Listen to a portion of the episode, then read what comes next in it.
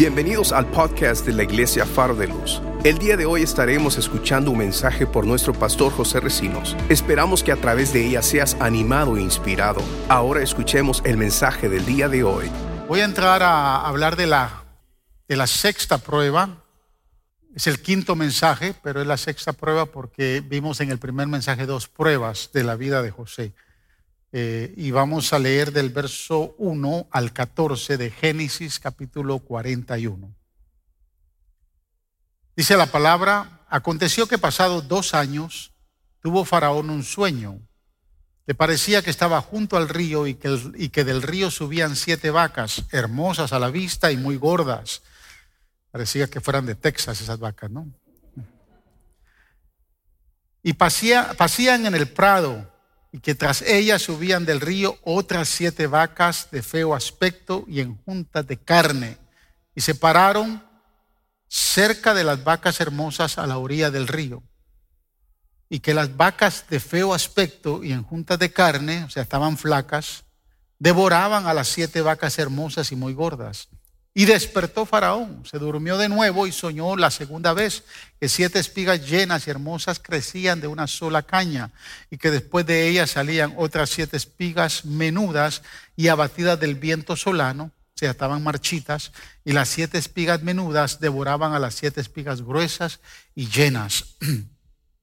y despertó Faraón y aquí que era sueño. Sucedió que por la mañana estaban, estaba agitado su espíritu y envió e hizo llamar a todos los magos de Egipto y a todos sus sabios y les contó Faraón sus sueños, mas no había quien lo pudiese interpretar a Faraón. Entonces el jefe de los coperos habló a Faraón diciendo, me acuerdo hoy de mis faltas cuando Faraón se enojó contra sus siervos, nos echó a la prisión de la casa del capitán de la guardia, a mí y al jefe de los panaderos, y él y yo tuvimos un sueño en la misma noche, y cada sueño tenía su propio significado. Y estaba allí con nosotros un joven hebreo, siervo del capitán de la guardia, y se, y se lo contamos, y él nos interpretó nuestros sueños y declaró a cada uno conforme a su sueño. Y aconteció que como él nos lo interpretó, así fue.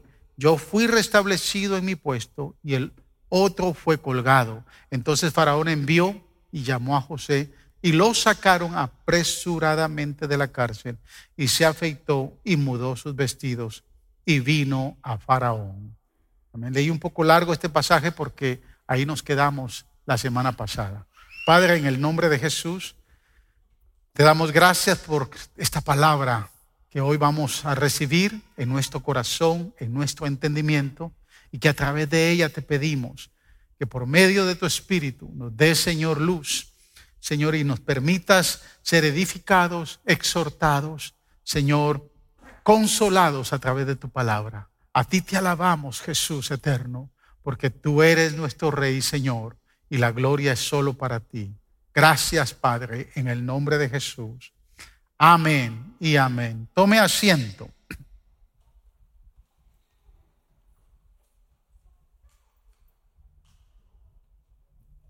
Hemos venido hablando de que José, eh, desde que llegó a Egipto, empezó a vivir una serie de pruebas y que las pruebas tenían el fin de poderlo, de poderle formar su carácter para el destino eh, para el destino que Dios tenía eh, para él.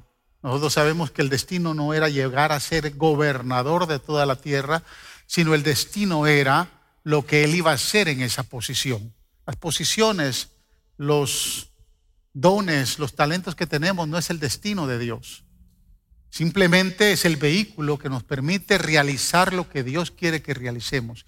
Y Dios quería que José fuera un gobernador justo, un gobernador, un excelente administrador, eh, pero su carácter no le, no le ayudaba y entonces Dios empezó a, desarrollar pruebas en su vida para que su carácter fuera eh, desarrollado y finalmente fuera presto y capaz de gobernar y cumplir el destino de Dios eh, para su vida. Y hemos visto ya cinco pruebas. Vimos la prueba de la desesperación, la prueba del orgullo, la prueba de la prosperidad, la prueba de la pureza. La semana pasada vimos la prueba de la perseverancia.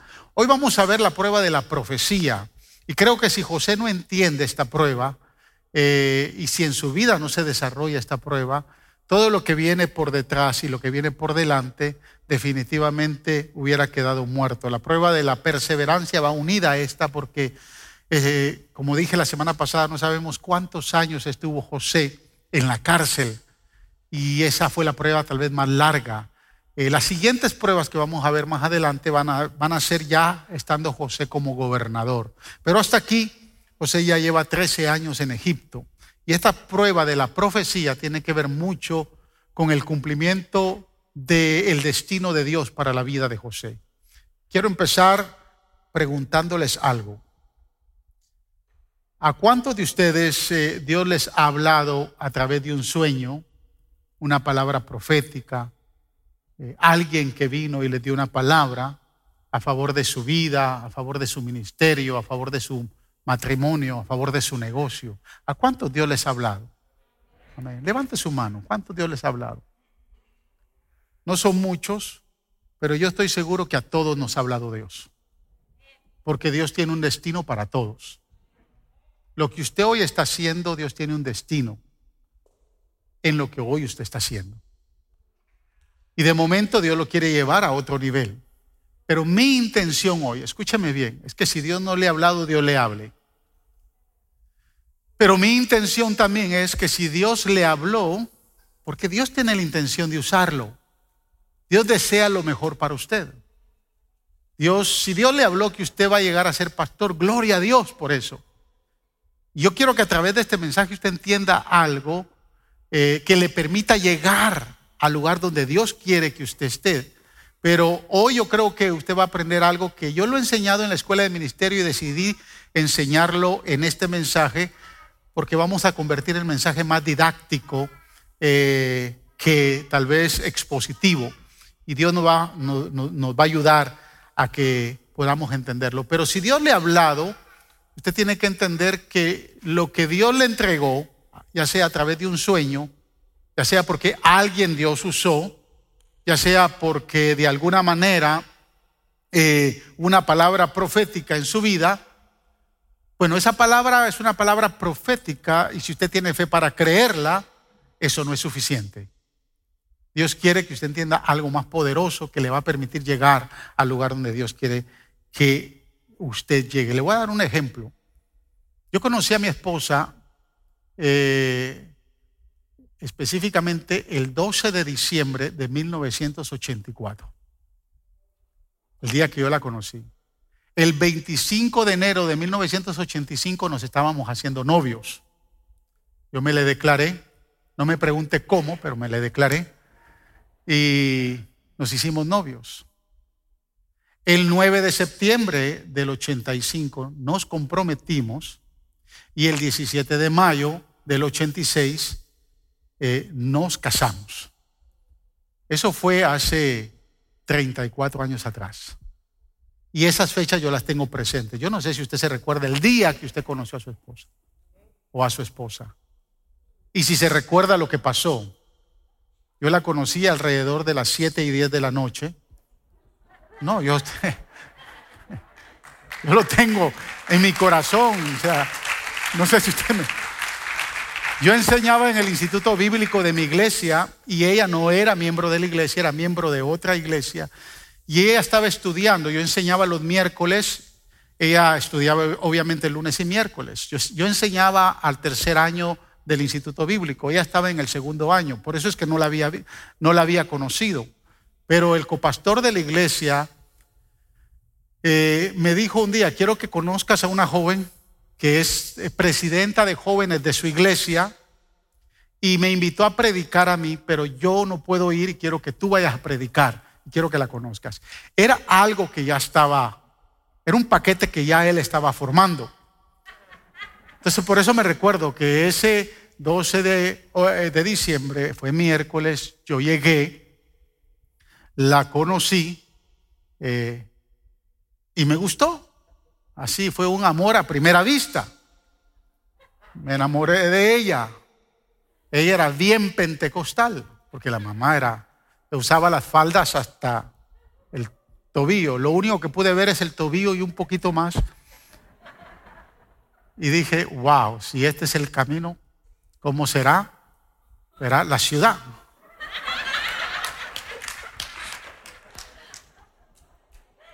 Y me enamoré de ella. Yo tenía, yo, me, yo convivía con algunas ancianas de la iglesia, ancianas literalmente de edad, donde yo era miembro.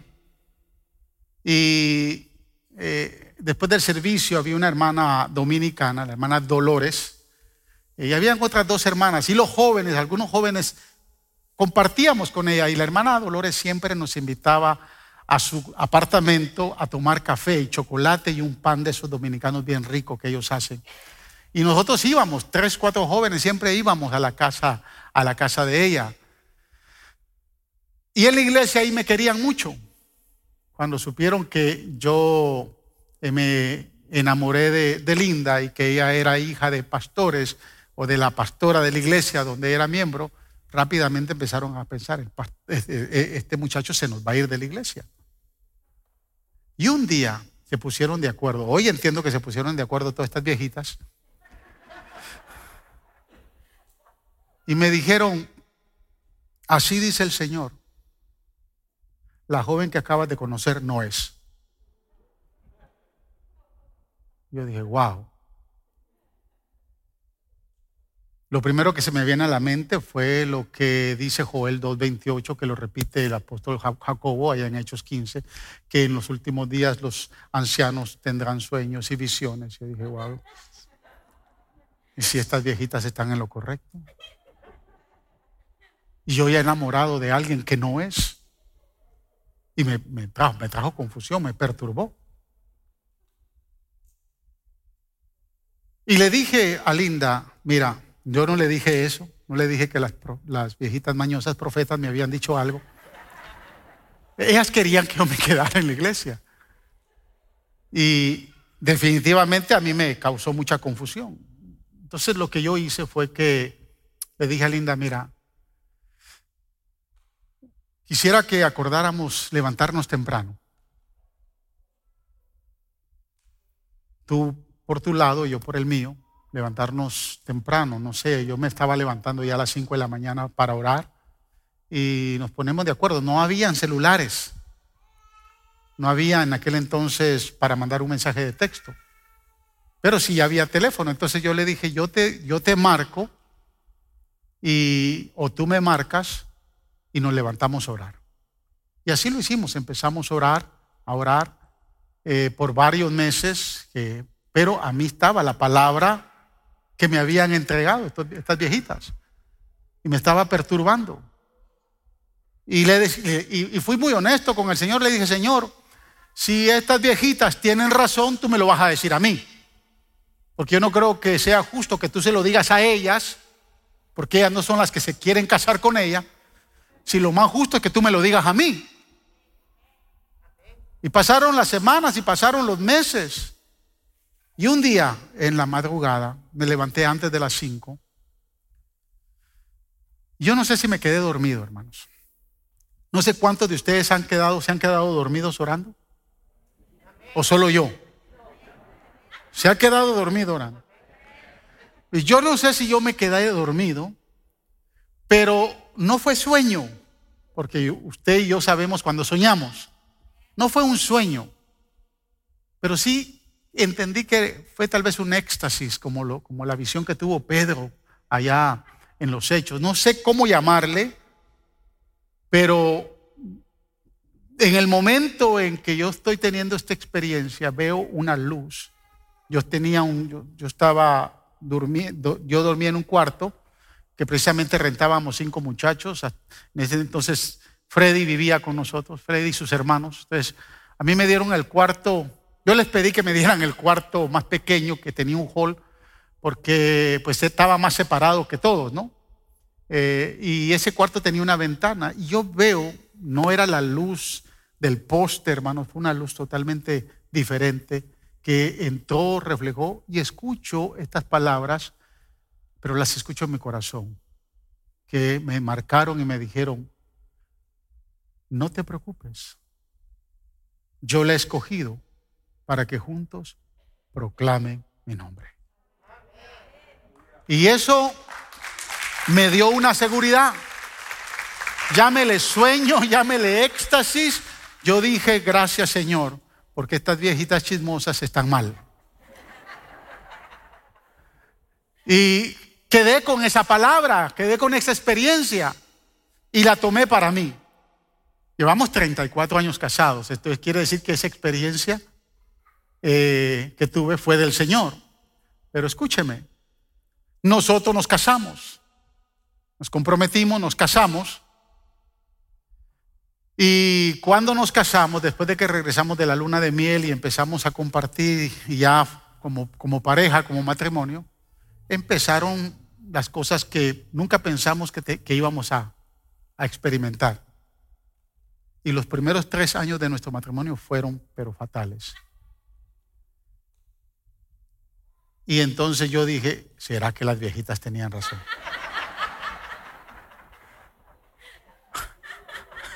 Porque todo iba mal. Si me hablaste o no me hablaste. El tema es que lo consulté con el copastor de la iglesia, Brother Jack. Jack García. Yo, si alguien yo sé que voy a ver en el cielo va a ser a Jack. Wow. Y me dijo algo. Jack había sido un extrogadicto, un expandillero puertorriqueño criado con los italianos en la ciudad de Nueva York. Había estado en, las pandillas, en la pandilla de los Mau Mau y Dios lo, lo, había rescatado. Cuando yo conozco a Brother Jack, ya Brother Jack tiene 70 años. O sea, él tenía una experiencia de vida muy fuerte. Y era el copastor de la iglesia, entonces yo fui con él y le digo, Jack, I have a problem. porque él hablaba más inglés que español. Y me dijo, What is your problem? Y le cuento. Tú sabes que yo me casé, tú me, me arreglaste este tema, porque me hiciste conocer a Linda.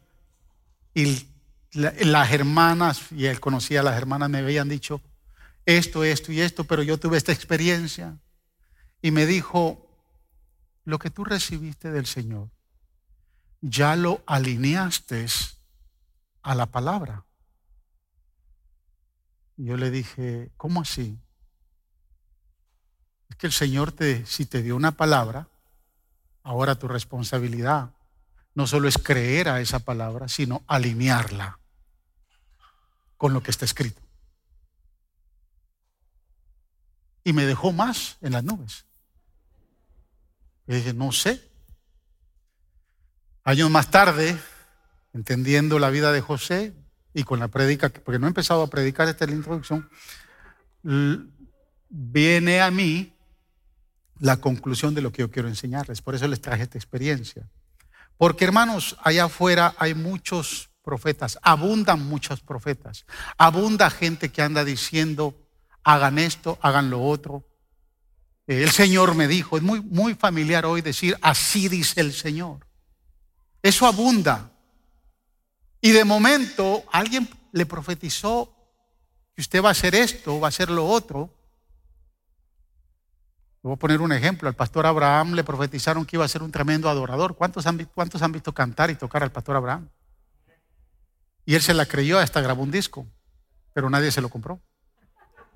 Pregúntele, eso, son experiencias que él me ha contado. Dios no lo tenía para ser un líder de alabanza, lo tenía para ser pastor. Aparte de que es un excelente músico y es un excelente adorador, pero el ministerio de él es el pastor. Entonces, Dios, Dios el problema no es lo que Dios le dice, y es, yo anhelo que Dios le diga a todo mundo qué es lo que Dios quiere para usted.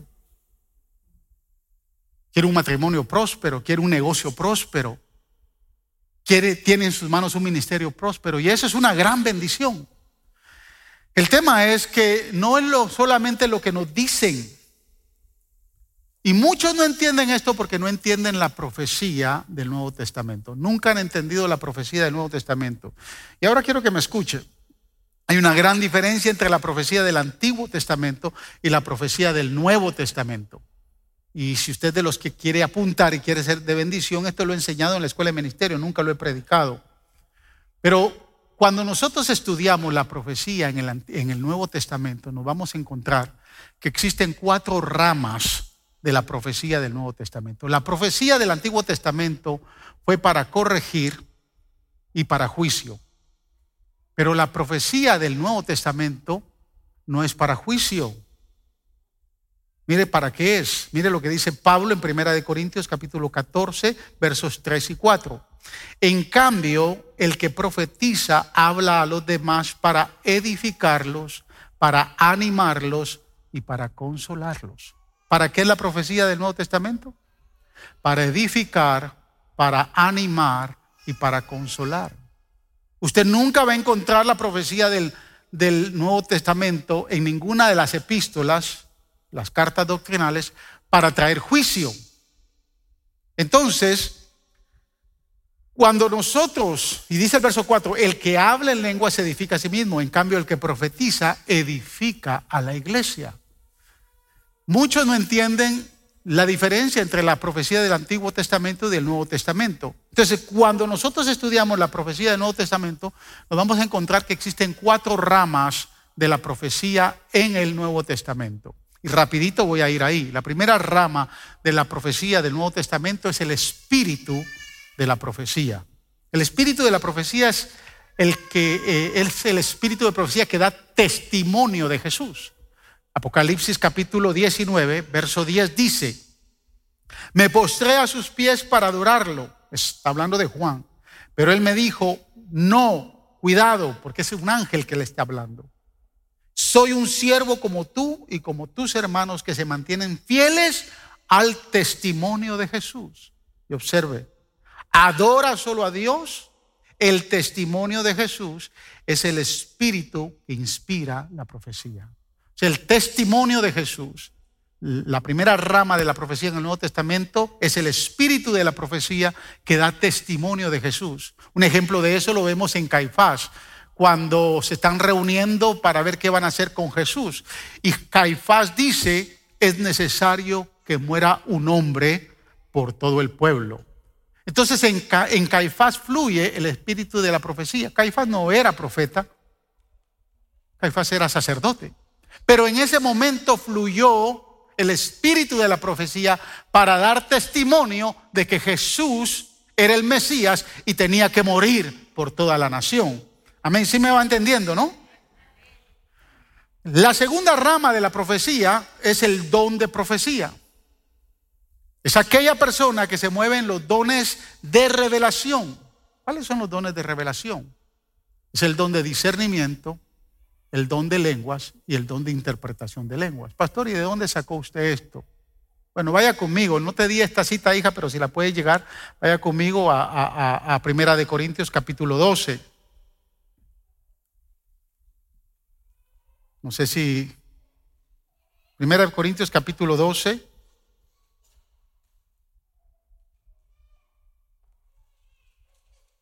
Quiero que vaya ahí eh, voy a leer de la, de, la, de la Reina Valera, versículo 8. Porque, es, porque a este es dada por el Espíritu palabra de sabiduría, para, a otro palabra de ciencia, según el, el mismo Espíritu, a otro fe por el mismo Espíritu y a otros dones de sanidades por el mismo Espíritu, a otro el hacer milagros, a otro profecía, a otro discernimiento de espíritus, a otro género de lenguas y a otro interpretación de lenguas. ¿Qué es lo que yo quiero decirle? Que aquí aparecen nueve dones del Espíritu, de los cuales los últimos tres son los dones de revelación, que es el discernimiento de espíritu, el hablar en otras lenguas y el interpretar en lenguas. Entonces, el que tiene el don de profecía, que es la segunda rama, se mueve en esos, en esos dones, se mueve tiene que tener discernimiento de espíritu, tiene que hablar en lenguas y tiene que saber interpretar lenguas. Cuando usted sigue leyendo en el capítulo 12 y se va al capítulo 14, se va a encontrar el orden establecido por el apóstol Pablo a la iglesia de Corintios y a todas las iglesias a cómo se puede fluir en esos dones. Entonces eh, tenemos el espíritu de la profecía, tenemos el don de profecía, Tercero, tenemos el manto del profeta. Porque el que tiene el don de profecía no es profeta. Profeta es un ministerio. Entonces el que tiene el manto del profeta, que es, eh, llamado por las manos o, o establecido por las manos del presbiterio como profeta, no solo va a tener los dones de discernimiento, el don de interpretar lenguas y el don de lenguas, sino va a tener los dones de sabiduría y de ciencia.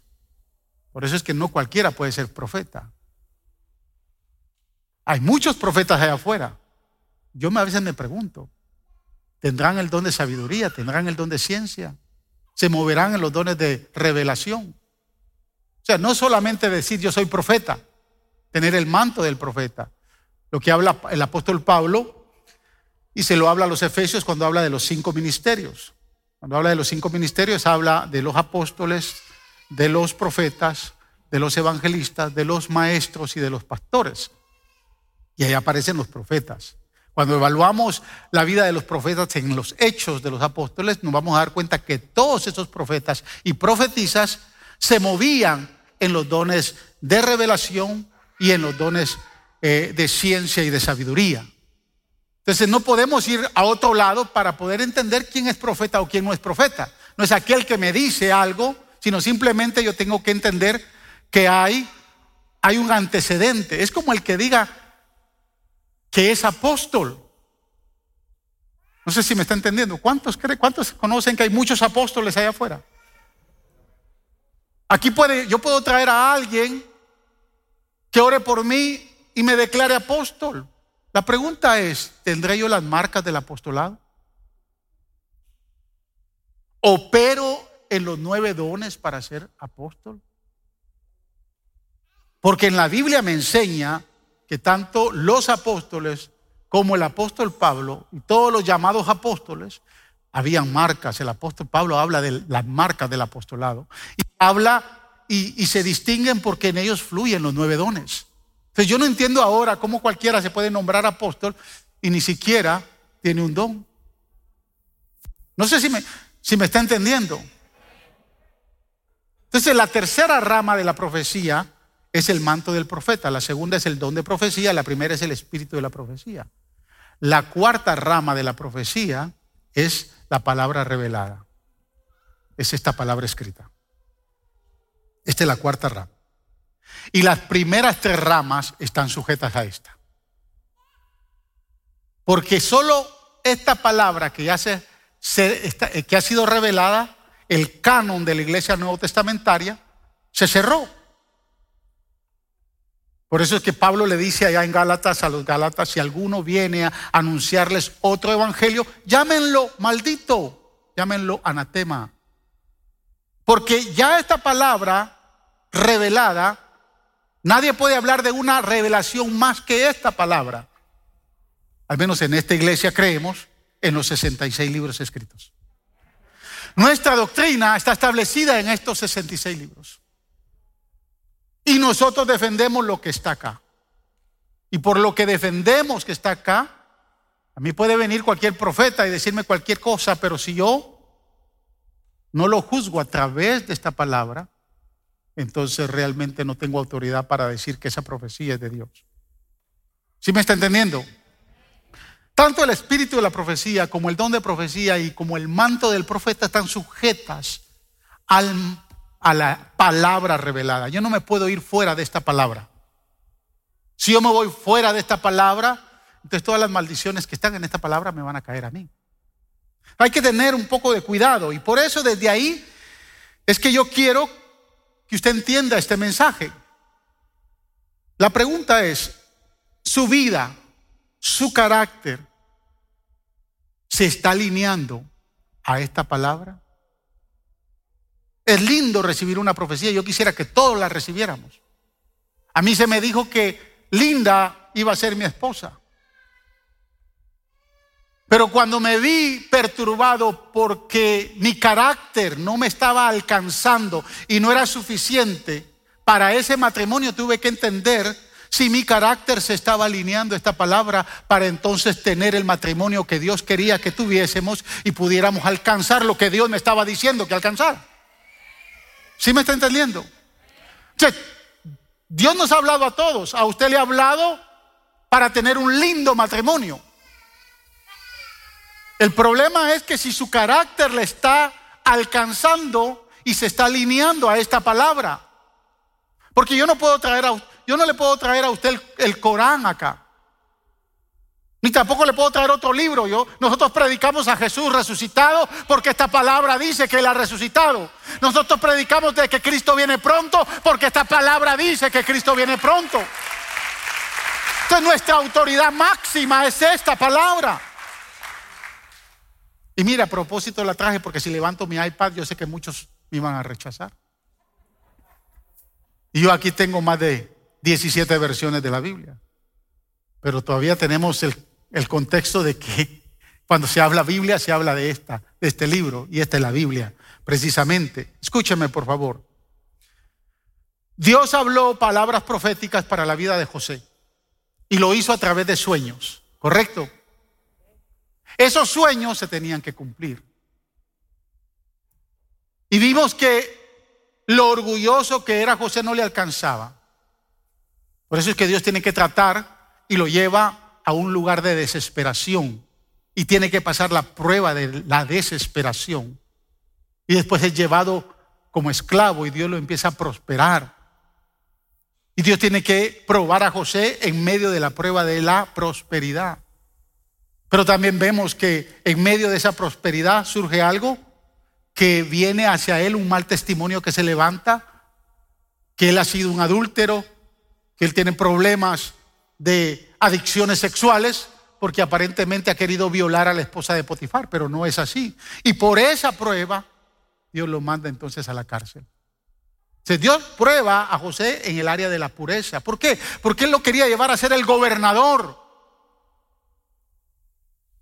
Entonces empezó a probar si realmente él era puro. Y cuando lo lleva a ser gobernador, lo saca de dónde? De la cárcel. Quiere saber cuánto él va a perseverar y por eso la semana pasada le dije que de momento como que él se confunde porque su enfoque se va por un lado y pone su confianza en el copero y le dice cuando, cuando salgas de aquí por favor ah, dile a Faraón que yo estoy acá. Y Dios quiere que José entienda que no es el copero, que es él el que lo va a sacar. Y por eso es que al principio de esta escritura, de este pasaje, en el versículo 41 dice, en el versículo 1 dice, aconteció que pasado dos años. ¿Dos años de qué? Dos años de que había salido el copero. Dios le da a Faraón esos sueños. ¿Por qué no se lo dio a los dos meses? ¿Por qué Dios no le dio esos, esos sueños después de dos semanas? No, porque todavía el carácter de José no se había alineado a esta palabra. ¿Desde dónde yo digo esto? Mire, quiero que vaya conmigo a este versículo. Salmo 105, versículo 17 al 19. Yo ya lo he traído, pero hoy le voy a dar, voy a, voy a hacer una exégesis de, este, de, de estos versículos. Salmo 105, versos 17 al 19. Observe lo que dice esta palabra. Envió un varón delante de ellos a José, que fue vendido por siervo. Afligieron sus pies con grillos. En cárcel fue puesta su persona. Escucha el verso 19, es clave hasta la hora que se cumplió su palabra y el dicho de Jehová le probó. Aquí literalmente dice que Dios no sacó de la cárcel a José hasta que se cumplió su palabra y el dicho de Jehová lo probó. Ahora quiero que me ponga atención, porque estas dos palabras que aparecen ahí ese vocablo palabra, que es el vocablo de bar en, hebreo, es la palabra profética. Ese vocablo está hablando de una palabra profética, es el vocablo de bar, que habla de profecía. Pero el vocablo dicho, y el dicho de Jehová lo probó, ese, vocablo dicho, que es el, el, el vocablo de bar, significa palabra revelada o palabra escrita. ¿Sí me entendió? Ese segundo vocablo es el vocablo de palabra escrita. Entonces, pudiéramos decir que este, este verso leería de esta manera. Hasta la hora que se cumplió su palabra profética, la palabra escrita lo probó. ¿De dónde recibió la palabra profética? De sueños. ¿Quién probó esos sueños? Dios, a través de su palabra escrita. ¿Sí me está entendiendo? Mire cómo lee este versículo en la, en la versión nueva internacional. Hasta que se cumplió lo que él predijo, o sea, el sueño, es decir, sus sueños, y la palabra, o sea, la palabra escrita del Señor, probó que él era veraz. ¿Sí me está entendiendo? Mire, a mí me gusta la versión nueva traducción viviente, porque dice el verso 19, hasta que llegó el momento de que se cumplieran sus sueños, el Señor puso a prueba el carácter de José. Quiere decir que los sueños de José, que fue la palabra profética recibida, no fueron suficientes. Esos sueños él los tenía que creer por fe. Pero la palabra escrita iba entonces a probar los sueños de José. Y desde ahí yo quiero entonces eh, hablar de tres principios para responder a la palabra profética y a la palabra escrita. Porque de momento tal vez Dios le ha dicho, quiero usarte en un ministerio específico. Ahorita hablaba nuestro hermano Adiel de, de dos nuevos integrantes, bueno, no son nuevos, ¿no? ya han cantado, pero eh, tal vez no los habíamos escuchado como solistas. Y a mí me impresionó la voz de mi hermana Ana. Impresionante su voz. Me impresionó la voz de Michael. Una voz impresionante. No sé, no sé usted, pero tal vez porque yo ando viendo a todos los miembros de la iglesia, ¿no? Pero impresionante. Si Michael se queda sentado por ahí y nunca, nunca hubiéramos conocido el talento y el don que Dios le ha dado. Igual, si la hermana Ana se queda ahí sentadita, no conocemos. O sea, Dios nos entrega talentos, y por el talento, por ahí va a venir una palabra profética. No sé si algún día te han, te han profetizado, Michael, alguien que te escuchó. Vas a ser un excelente adorador. Vas a ser un segundo Marco Dewitt. No sé. ¿Sí me está escuchando? Porque la gente nos dice cuando nos, cuando nos ve. O algunos lo hacen solo por favorecerse con nosotros. Pero independientemente, tal vez Dios puede usar a un Caifás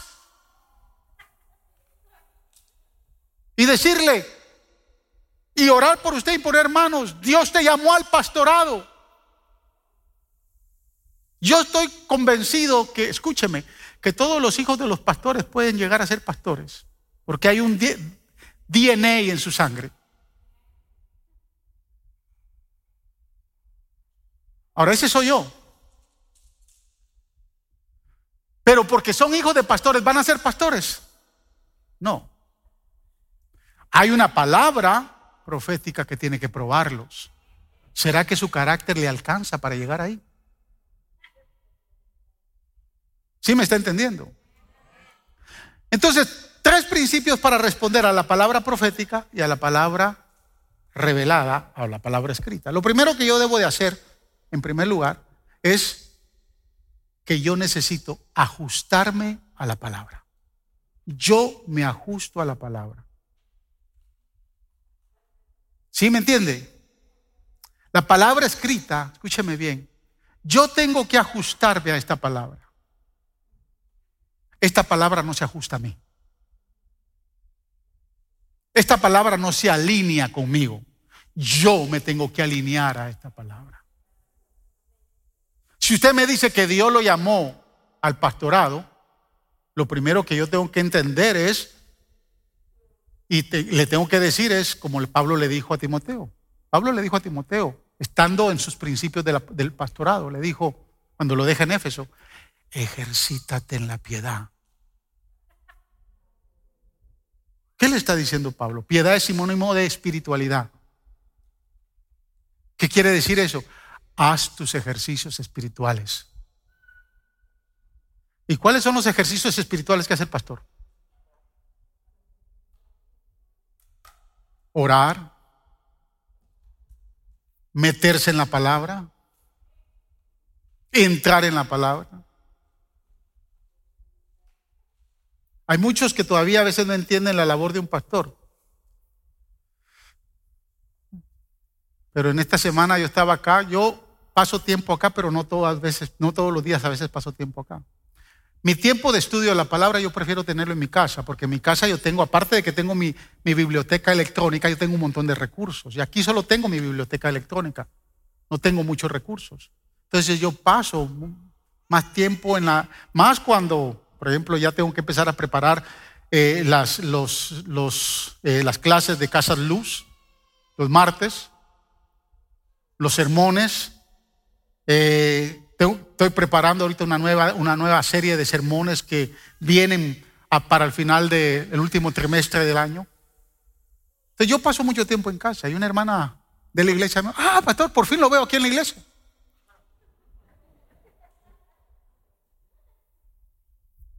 De momento usted viene en la mañana, algunas mañanas me va a encontrar aquí, algunas veces no, la mayoría estoy en mi casa porque estoy estudiando la palabra. O sea, el que, el que ha sido llamado al pastorado si fue llamado, no puede venirme con el cuento de que no. Ni siquiera le inspira estudiar la palabra. Ni siquiera le inspira. O sea, si yo soy llamado para, para cantar, yo admiro las voces de, de los hermanos, pero si a mí me dice alguien que yo fui llamado para, para cantar, para ser un adorador, con la voz que tengo, tengo que ir a una escuela para, para que me mejoren la voz. Tengo que invertir en una escuela. Tengo que sacar tiempo para eso. Usted me está entendiendo. Si usted, Dios le dijo que su negocio va a ser próspero, esa es la intención que Dios tiene, de que su negocio sea próspero. Pero escúcheme, si usted no entiende los principios de mayordomía y más los principios de mayordomía bíblica, no creo que su negocio sea fructífero. De momento puede surgir, pero para que un negocio sea estéril, ¿y dónde va a ser un negocio totalmente estable y constantemente estable? Cuando vienen los tiempos de pandemia. Porque de momento usted ya no tiene clientes pero usted fue un excelente mayordomo y puede sostener ese negocio por un año o dos años y seguir adelante. Usted tiene que alinearse a la palabra. O sea, Dios nos invita primero alinearnos. Somos nosotros los que tenemos que ajustarnos a esta palabra, porque esta palabra escrita nos va a probar. ¿Sabe? Conozco gente que nunca alcanzará, hermano, su destino. Al menos que no cambien cosas en su vida que se ajusten a esta palabra. Hay algunos que Dios les ha entregado una palabra que van a estar en autoridad. Pero si usted no sabe estar bajo autoridad, si usted no sabe, nunca ha sabido estar bajo autoridad, entonces nunca va a poder estar en autoridad. Puede ser que llegue a estar en autoridad, pero no va a fluir en la autoridad. ¿Sí me está entendiendo? ¿Cuántos varones hay acá? Usted es la autoridad delegada por Dios en su casa, en la cabeza. Si usted no fue un buen hijo que se mantuvo bajo la autoridad de sus padres, ¿cómo quiere usted que sus padres, sus hijos, se sujeten? ¿Sí me está entendiendo? O sea, soñamos con posiciones. José soñaba con estar en autoridad. Nunca pensó que iba a ser el gobernador de Egipto. Él anhelaba estar en autoridad. ¿Por qué? Porque tenía sueños. Dios le había entregado sueños. Pero ¿será que su carácter le estaba siendo suficiente para llegar a esa posición de autoridad? Y lo dije al principio, el destino no era ser gobernador de Egipto, el destino era darle alimento a todas las naciones de la tierra en medio de una crisis y en medio del hambre. Porque el único lugar donde había alimento en toda la tierra era Egipto. aún si Faraón llega a los siete años de miseria, aún ni Faraón era competente. Porque el verso, el, capítulo 40 dice, en la revelación del sueño, Dios le dice a José, en la revelación de los sueños de, de Faraón, Dios le dice, busque un hombre sabio y competente. Sabio y competente. Y cuando Faraón escucha esto, dijo, bueno, aquí, aquí en el reino no hay. Todos estos magos, ninguno me ha podido interpretar un sueño. Aquí en este imperio no hay. El único eres tú. Qué lindo, ¿no? Cuando el Señor le dice, el único eres tú. El único que tiene el único que tiene capaz, que es capaz y sabio para gobernar en su casa, es usted, cabeza de hogar. Que lo esté haciendo yo no sé, pero es el único que tiene la capacidad y la sabiduría, que debe de tener la capacidad y la sabiduría para gobernar en su hogar. Desde ahí usted ya tiene una visión. Hay otros que Dios les ha entregado una palabra que van a ser tremendos empresarios, van a ser prósperos en un negocio. Pero cuando se trata de diezmar,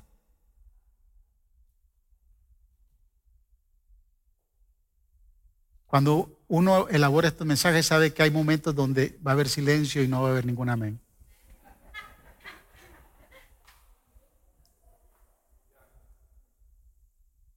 Usted quiere ser próspero, quiere prosperar en su negocio. Y entiende que Dios le dio su negocio. Bueno, diezme. Ese es el primer principio de la prosperidad. Ahí vamos a entrar la semana que viene. Mejor no se lo hubiera dicho porque si no, no va a venir.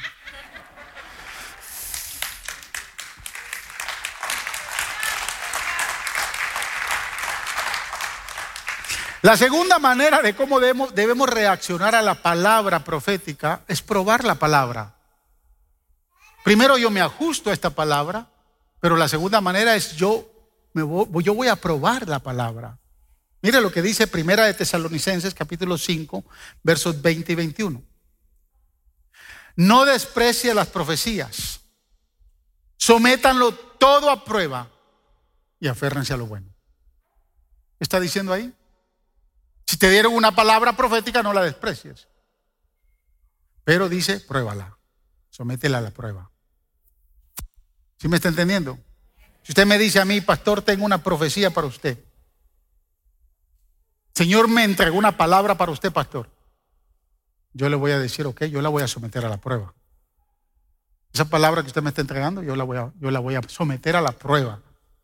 Y usted me puede decir, sí, pero que esa palabra es de Dios, pastor. Sí, yo sé que es de Dios, pero vino a través de usted. Y yo tengo que probar esa palabra, porque eso es lo que me dice a mí, la, me dice esta palabra escrita, que la tengo que probar. Y es importante entender esto, hermanos. ¿Por qué? Le dar un ejemplo. La palabra, la palabra profética es como depositar agua limpia en un vaso. Pero si el vaso está sucio, el agua se va a ensuciar. El agua se va a contaminar. Y por eso tenemos que probar la palabra. La razón por la cual el Señor muchas veces nos da la autoridad, o siempre nos da la autoridad para probar la palabra profética, es porque Dios no quiere que ninguno de nosotros entendamos. Señor no quiere que ninguno de nosotros dejemos de entender que esta palabra es infalible. Esta palabra es infalible. ¿Qué quiero decir con que es infalible? No tiene error. ¿Cuántos creen que esta palabra no tiene error? Hay que tener fe para creer que esta palabra no tiene error. Porque si usted se acerca a esta palabra con duda, pues realmente es imposible agradar a Dios, porque lo único que agrada a Dios es la fe. Porque sin fe es imposible agradar a Dios. Esta palabra es infalible, tiene poder y tiene autoridad. Déjeme leerle algunos versos en Deuteronomio capítulo 13, versículos del 1 al 3. Mire lo que dice Deuteronomio.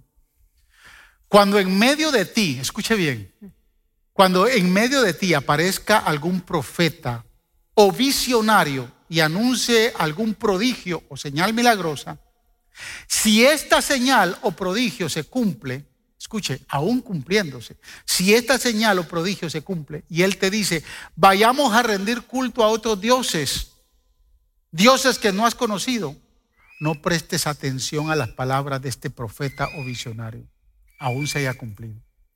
El Señor tu Dios te estará probando para saber si lo amas con todo el corazón y con toda el alma.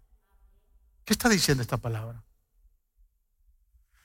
Si viene un profeta, si viene un misionario, viene alguien a entregarle una palabra. Y esa palabra que se le está entregando, que viene de una persona X, esa persona después usted lo ve, que no anda caminando bien, dice, aunque se cumpla, desecha esa palabra. Eso es lo que está diciendo Deuteronomio. Está fuerte esto, ¿no? Porque ¿cuántos de nosotros a veces nos entregan una palabra? ¿O cuántos de nosotros nos gusta estar entregando? Mire, yo he tenido sueños con muchos de ustedes.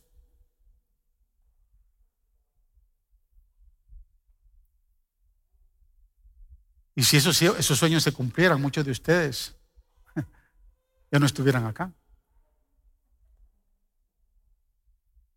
yo tengo que definir si mis sueños realmente son de Dios o no son de Dios. De momento me metí una mi pechuga al, horno bien tostadita una noche anterior y me hizo soñar muchas cosas. No sé si usted me está entendiendo. Cuando hablamos de palabra profética, está la palabra profética, pero está la palabra escrita y ninguna palabra profética tiene autoridad sobre la palabra escrita. Ninguna. Toda palabra profética debe de ser juzgada y probada por esta palabra escrita. Y número tres, te digo, nos vamos a extender, no, ya nos vamos. Por último, ¿cómo vamos a reaccionar a la palabra? Es sencillo. Yo tengo que tener fe a la palabra. Quiero que observe este pasaje. Primera de Timoteo 1, versos del 18 al 20. Este es bien importante. Dice Timoteo 1, versículos del 18 al 20. Timoteo, hijo mío, te doy este encargo, porque tengo en cuenta las profecías que antes hicieron acerca de ti. Si en ningún momento ninguno de los apóstoles y menos Pablo rechazó las profecías que se daban para algunas otras personas. Pero le dice, escuche bien, quiero que tengas en cuenta, te encargo por favor acerca de lo que se habló de ti en palabra profética. Deseo que apoyado en ellas, o sea, apoyado en la palabra que se te entregó, ya sea por un sueño, ya sea por cómo vino esa palabra, mi deseo es que te apoyes en ella peleando la buena batalla y mantengas la fe y una buena conciencia. Por no hacerle caso, escuche bien, por no hacerle caso a su conciencia, algunos han naufragado en la fe. Entre ellos está Himeneo y Alejandro, a quienes, mire esto está fuerte, a quienes he entregado a Satanás para que aprendan a no blasfemar. Wow. ¿Entendió este pasaje? Voy a, parafrasearlo para que podamos entenderlo un poquito mejor. Lo que le está diciendo Pablo a Timoteo es, Timoteo, antes de que tú fueras mi hijo en la fe, habían dos. Uno se llamaba Himeneo y el otro se llamaba Alejandro. Ahora quiero que tengas en cuenta las profecías que se han dicho a favor tuyo. Todo lo que se te ha dicho a favor tuyo, que se ha hablado acerca de ti, quiero que las creas peleando la buena batalla de la fe. No lo deseches, pelea la buena batalla de la fe. Pero debes recibir esa palabra profética no solo con fe, tienes que recibirla con buena conciencia. En otras palabras, tienes que obedecer a esa palabra. Y dice, porque con la fe crees, pero con la conciencia obedeces a la palabra escrita. Eso es lo que está diciendo. Porque no quiero que seas como estos dos que estuvieron antes de ti, que por no haber obedecido a la palabra profética o a la palabra escrita, naufragaron en la fe de la palabra profética que habían recibido. De momento, recibimos una palabra, le tenemos fe. El problema no es tener fe, el problema es que podemos naufragar en la fe por no tener una buena conciencia y no obedecer a la palabra. ¿Sí me está entendiendo? Y por esa razón los tuve que entregar a Satanás. Wow. ¿Sabe cuántos yo no he visto, hermanos, que han abortado el propósito de Dios y nunca llegan a su destino? A ver si pasan los músicos ahora. No sé cuántos de momento abortaron en la fe la palabra que se les entregó, porque no tuvieron una buena conciencia y no obedecieron a la palabra. De momento Dios se ha proyectado y ha soñado con muchos. Ha soñado con muchos que tengan un lindo matrimonio. Y a veces usted dice, no es que ya no aguanto, yo no puedo con esto. tal vez Dios le dijo, te entregué un matrimonio y un matrimonio lindo. No náufragues, no seas un náufrago de haber creído que podías tener un buen matrimonio por no haber sido obediente y ser consciente a la palabra que te quería dirigir en el matrimonio.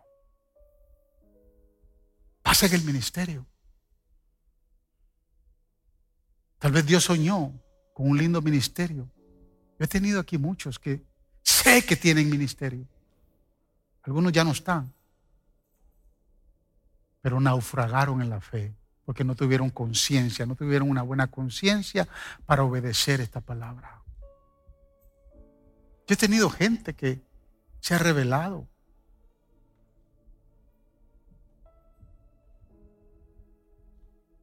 Y el problema, hermanos, es que cuando naufragamos en la fe, Pablo dijo, a mí me costó entender este concepto, cuando Pablo dijo, tuve que entregarlos a Satanás, a, Alejandro y, a Himeneo, los tuve que entregar a Satanás. Yo me preguntaba, ¿qué significa eso que los tuvo que entregar a Satanás?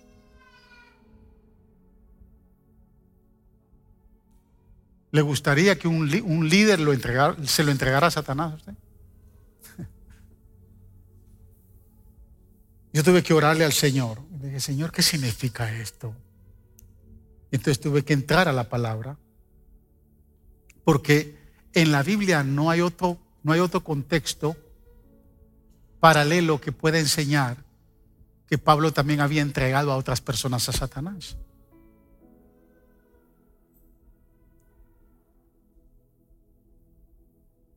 Y entendí que entregar a Satanás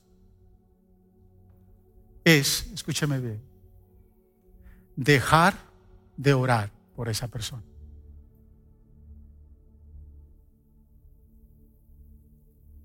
Si yo oro por estas dos parejas, que oro todos los días por ellos, y oro para que Dios los levante en el ministerio, porque están, Dios está, está trabajando en la vida de ellos.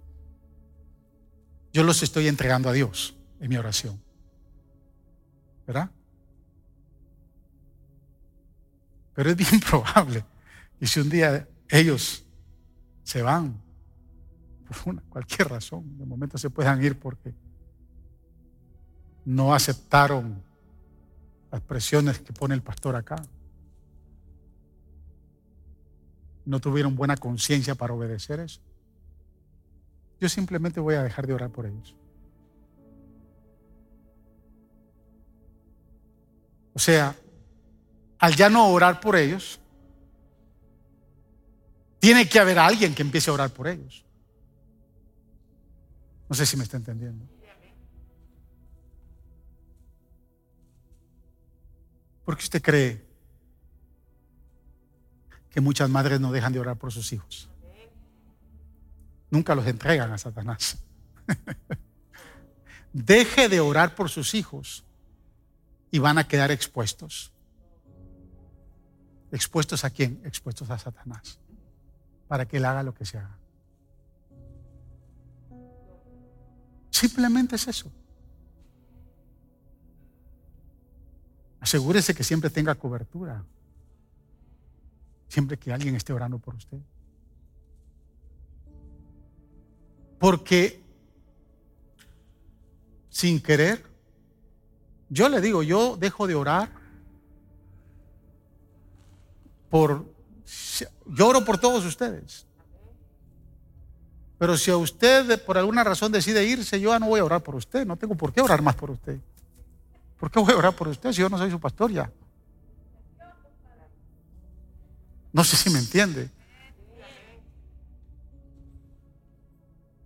Yo oro todavía por cinco ancianos que pastoreé un día.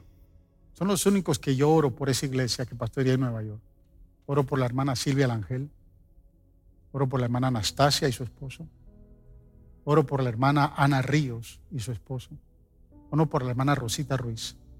Oro por el hermano Colombino Díaz y, la hermana María. Por esos ancianos yo oro. Ya no los pastoreo, pero sí oro por ellos. Porque son ancianos.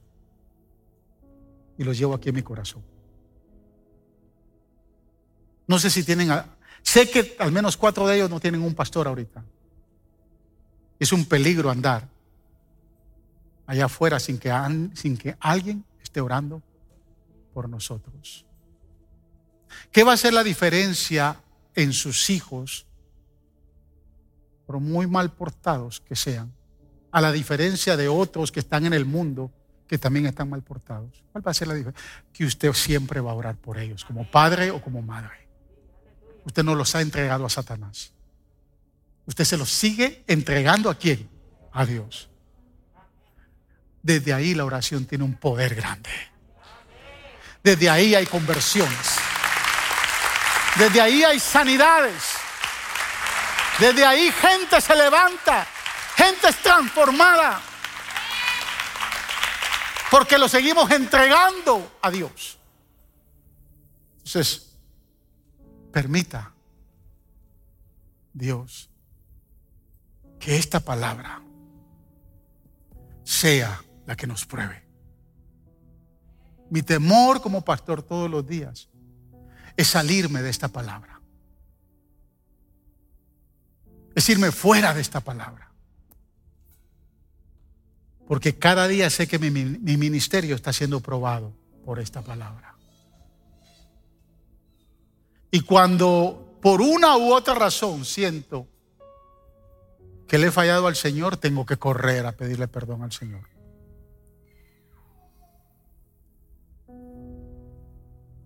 Si usted ha tenido una palabra que Dios le ha entregado, ya sea por sueño, por profecía, créame que el primero que está contento soy yo. Yo deseo que usted siga recibiendo, que alguien venga a entregarle una palabra. Yo casi no lo hago. Muy pocas veces lo he hecho. Pero si usted recibió una palabra, pregúntese, ¿mi carácter se alinea a esta palabra? Cualquiera que sea. Cualquiera que sea la palabra que Dios le va a entregar. Pregunte si su vida se alinea a esta palabra. Si no, alíneela. Porque esta palabra no se va a ajustar a usted. Usted tiene que ajustarse a esta palabra. Gracias por escuchar el podcast de la Iglesia Faro de Luz. Esperamos que la palabra de hoy haya sido de mucha bendición para tu vida. Te motivamos que te suscribas y que bendigas a alguien compartiendo este mensaje. Te esperamos en la próxima semana.